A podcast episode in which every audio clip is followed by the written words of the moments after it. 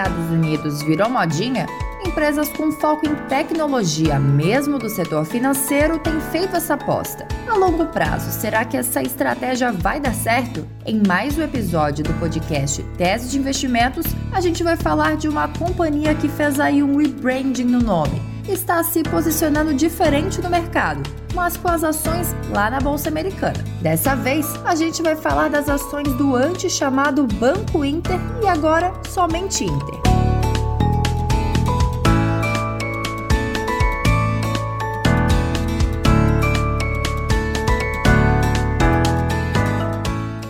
O Inter passou por mudanças para se posicionar não só como uma instituição financeira, mas como uma plataforma que facilita a vida, como a empresa mesmo aponta. Eu sou Jéssica Mello, editora do Investe.com Brasil, e para trazer os pontos positivos e negativos, eu conversei com Larissa Quaresma, que é analista da Empíricos, Cristiane Festenzeifer, analista da Invest 10, e Vitor Bueno, que é analista da Nord Research. Bora lá? O Inter possui agora conta digital grátis, investimentos nacionais e internacionais, crédito, marketplace, remessas internacionais e outros serviços. Com mais de 20 milhões de clientes, a empresa quer replicar esse modelo a nível global. Depois de criar uma conta internacional que permite compras e transações no exterior e de lançar uma plataforma global de investimentos, o Inter realizou sua reorganização societária e migrou as ações lá para a Nasdaq.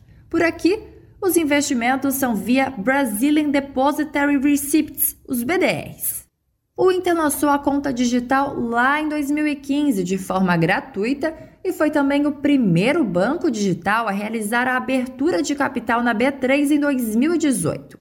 Ao listar as ações da holding na Bolsa Americana, a estratégia da empresa é o fortalecimento como uma empresa global de tecnologia com acesso ao mercado de capitais mais maduro do mundo, segundo o próprio Inter. Recentemente, o Inter também lançou um produto financeiro que permite investir pelo cartão de crédito pagando depois.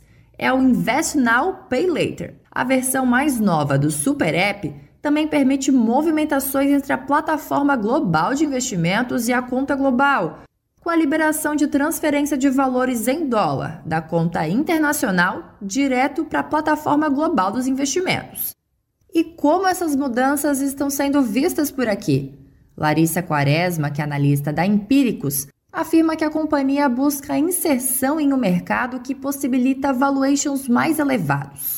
Eles, eles listam inúmeras vantagens aí, como acesso a um funding mais barato, se eles precisarem emitir alguma dívida, por exemplo, né? O fato de um investidor internacional ele ter um apetite maior para empresas de tecnologia, compreender melhor, mas no fundo isso se traduz no valuation mais generoso que, que essas fintechs estão buscando, né? Elas estão buscando serem negociadas a múltiplos mais altos e o investidor gringo, ele geralmente para empresas de tecnologia, ele tem esse apetite maior. Para Vitor Bueno, que é analista da Nord, o Inter oferece maior diversidade do que o Nubank e outros bancos digitais principalmente quando a gente olha ali para o seu principal concorrente, que é o Nubank. Né? A gente tem outros concorrentes menores, né? outros bancos digitais, mas nem todos estão na Bolsa de Valores, né? então a gente acaba acompanhando mais o Nubank de perto, né? e a gente vê que o Inter ele oferece aí uma, uma diversidade muito maior do que o, o Nubank oferece ali de, de, produtos e serviços, né? Então, o Inter não tem uma dependência tão grande da parte do crédito quanto o Nubank tem. Essa opinião é compartilhada pelas outras analistas. Como é um banco digital há mais tempo, já conhece as regras do jogo e agora aposta na ampliação internacional, segundo Quaresma. Já Cristiane Festenzeifer, analista da Invest10, reforça que além dos avanços em concessão de crédito como banco tradicional, o Inter possui opções de produtos mais completos, como marketplace, os seguros, conta internacional e corretora, o que permite a compra de ativos no exterior. Para ela, a estratégia de crescimento no mercado brasileiro já está bem consolidada. E entre os pontos positivos, a analista destaca o crescimento forte e múltiplos menores. Então, quando a gente olha, por exemplo, o valor de mercado por é, cliente do Nubank, ele é, ele é, mais, é mais do que o dobro do Inter, né? Quatro vezes o valor de mercado para o cliente do Inter. Então, quando a gente compara o valor de mercado de alternativas que crescem muito, eu acredito que o Banco Inter esteja muito descontado. Ainda mais se a gente considerar que o banco caiu mais de 80% desde a sua máxima. Então, com, esse, com essa queda forte que a ação já teve, é, ele se tornou bastante interessante em termos de múltiplos frente às alternativas de crescimento. Mas nem tudo é positivo, né, gente? Entre os riscos, analista da Invest 10 aponta concessão de crédito e inadimplência como a concessão vem crescendo, mas ele é um banco que se consolidou muito mais como uma fintech, uma empresa de tecnologia, muito se questiona sobre o quão alta ficaria a inadimplência em um cenário de maior concessão de crédito, de agressivar e crescer ainda mais na concessão de crédito na base de clientes que ele detém. Também é uma crítica e um risco que se fala muito do Nubank, porque são bancos aí que estão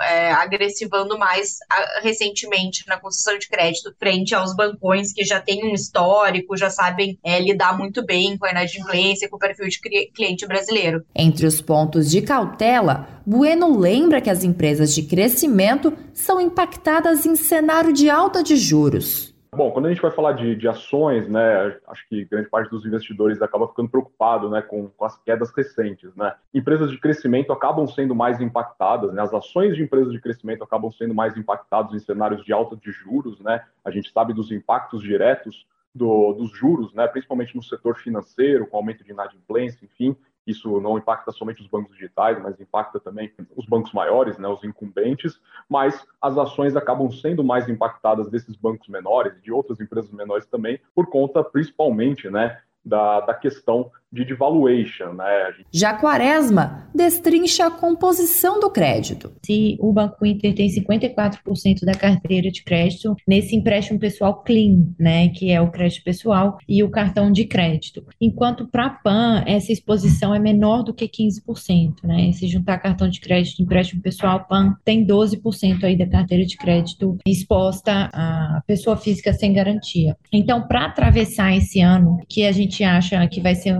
esse ano, talvez o começo do ano que vem, até o meio do ano que vem, que a gente acha que vai ser um pouco mais desafiador, a gente prefere estar com quem tem uma carteira de crédito mais conservadora, mais voltada para. É, para a pessoa física, sim, é o caso das três fintechs, mas com garantia, né? Consignado, FGTS, veículo, que tem uma garantia. Falando de valuation, para Bueno, os resultados mostram resiliência. Em relação à preocupação com os múltiplos, o valor do preço por lucro é elevado porque o lucro ainda não é tão alto. Ficou em torno de 15 milhões de reais no segundo trimestre deste ano. A tendência, segundo ele, é de que o lucro vá chegando a patamares maiores com o aumento da rentabilidade. O que é o ponto de inflexão? É quando você atinge uma estrutura ideal de custos, né?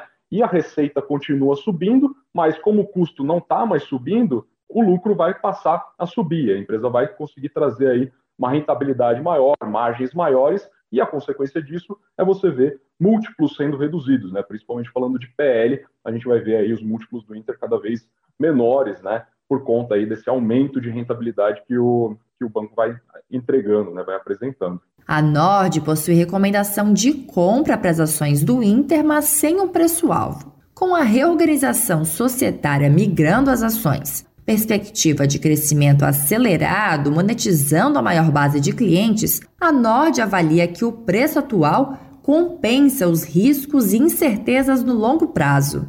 A analista da Invest 10 possui recomendação de compra para o Inter com preço-alvo de R$ 35,00 para o BDR. Bom, a recomendação de compra ela se baseia nessa, nesse desconto muito grande que ele tem hoje, para mesmo comparado a outros players de crescimento, e também na operação sólida e, e, e na plataforma mais completa que ele tem quando comparado ao, aos demais pares de bancos digitais. Já Larissa Quaresma não possui recomendação para as ações.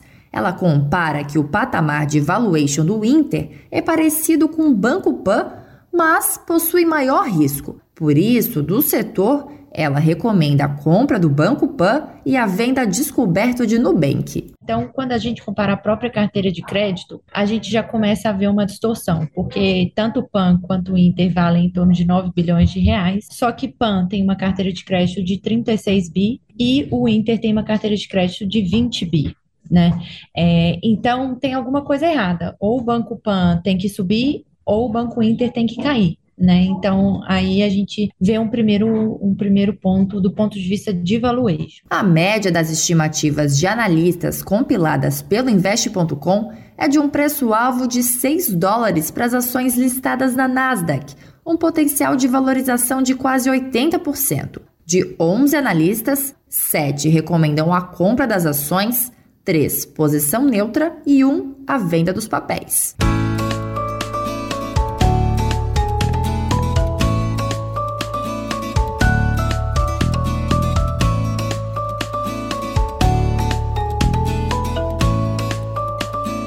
Esse foi mais um episódio do podcast Tese de Investimentos.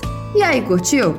Então não deixa de compartilhar com aquele seu amigo ou familiar que investe ou estava pensando em investir nas ações. Lembrando que você pode conferir diversos conteúdos sobre a companhia e muitas outras lá no nosso site e também no aplicativo do Investing.com Brasil.